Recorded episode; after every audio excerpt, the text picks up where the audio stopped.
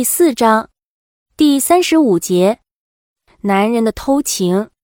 假如你发现男朋友或丈夫和别人鬼混，你可能会感到迷惘和不知所措，心里涌现的头号问题就是：为什么他会背叛我？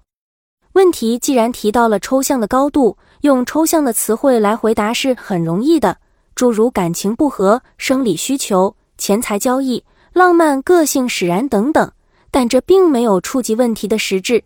偷情的理由从来都是具体而生动的。男人偷情的理由太多太多了，但一般不是刻意谋划的结果，大多都涉及到旁逸斜出、寻花问柳一道。正因为比较诗意化，因此就不可能在严肃的思索中产生。这就是说，男人并不是对老婆有深仇大恨才这么做的，他们兴致所致，比如喝酒喝多了。看到所有出没舞厅的女人都是绝色美女，便激情无限，蠢蠢欲动，做场露水夫妻。酒醒后，仿若无事发生一样的继续生活，将那时那刻的风流归咎于酒精的作用。至于一些男人因此而对偷情上瘾，弄得心猿意马、魂不守舍，那只说明这个男人心里还有些真切的情愫尚未被生活磨蚀干净。他幻想的羽翼上。那些羽毛还没有被柴米油盐拔光，是个可造之材。著名作家郁达夫在思念情人时，往往是情到深处，手脚乱颤，脚就不听使唤了，就会自动到妓院去走一遭，施展移形换位的精神胜利法，认为是跟情人在一起。完事后，快乐地回到书桌旁，继续给情人写诗。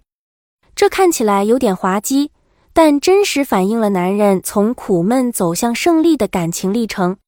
当然，女主人把男人的偷情视为背叛之举，那自然是她的自由。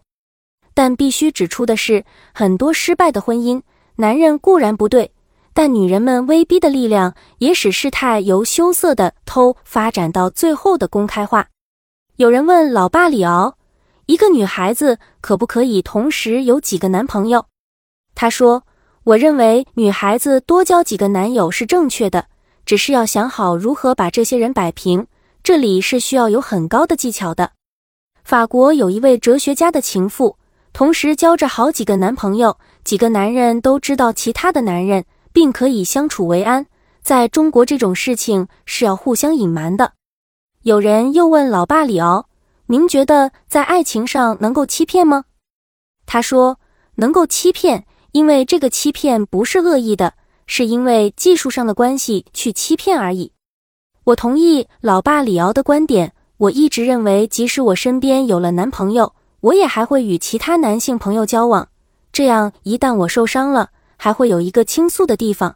因为男人比较了解男人，死得其所有两个好地方：书桌上和床上。但累死在书桌上，不如累死在床上。